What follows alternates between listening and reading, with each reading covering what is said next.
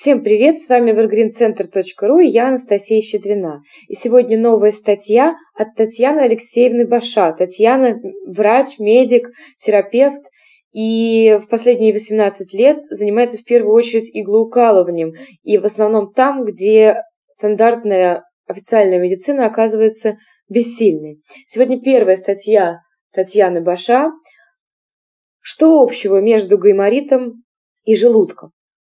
Как же с помощью иглоукалывания лечить различные болезни? В нашем теле все органы постоянно совершают колебания. Сердце то сокращается, то расширяется, легкие совершают вдох и выдох. Каждая клетка нашего организма также совершает колебательные движения. Кто же управляет этими движениями? Правильно, энергия. Ее не видно, но это не значит, что ее нет. Мы не видим ветер, мы не можем взять его в руки, но мы видим воздействие ветра, например, по движению листьев на деревьях. И чем сильнее ветер, тем больше амплитуда их движения. Человек живет до тех пор, пока в его теле сохраняется движение энергии, и чем больше энергии, тем активнее человек, тем активнее функционируют его органы. Энергия в теле человека движется по своим особым путям, каналам, которые как сетью опутывают все тело. Если в каком-то канале движение энергии блокируется, то эта территория начинает страдать. Появляются либо боль, либо потеря чувствительности. На каждом канале располагаются особые точки, через которые осуществляется энергообмен организма с внешней средой. Эти точки называются биологически активными точками. На каждом канале определенное количество точек. Воздействие на точки либо иглой, либо массажем, либо теплом, прогреванием способствует восстановлению потока энергии в поврежденном канале, и симптомы болезни исчезают. Однажды ко мне обратилась женщина 34 лет, которая с детства страдала хроническим гайморитом. При общении выяснилось, что помимо гайморита у нее диагностирована фиброзно-кистозная мастопатия, язвенная болезнь желудка, а в последнее время появились жалобы на боль в коленных суставах. Все эти области расположены по ходу канала желудка, поэтому лечение было начато с гармонизации энергии в канале желудка.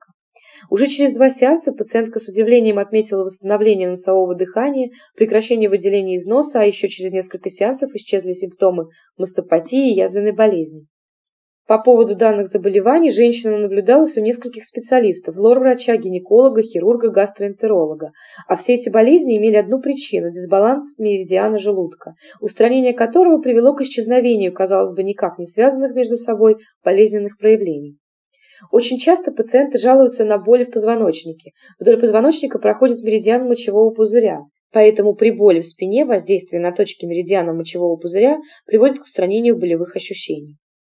Таким образом, при правильном определении локализации заболевания и восстановлении гармонизации энергетических потоков расположенных в зоне заболевания меридианах можно добиться полного излечения. Дорогие друзья, это была статья Татьяны Баша, и это была первая статья цикла об иглоукалывании. Мы надеемся радовать вас впредь текстами по этой тематике, и не только ими. Заходите, пожалуйста, к нам на Facebook, э, к нам в Контакт и принимайте активное участие в обсуждениях в группе. И, конечно же, читайте и слушайте нас на сайте, на YouTube и на всех других каналах, где мы представлены. С вами была Анастасия Щедрина и evergreencenter.ru. Онлайн-центр самокоучинга «Запад и Восток. Эффективность и гармония». До свидания.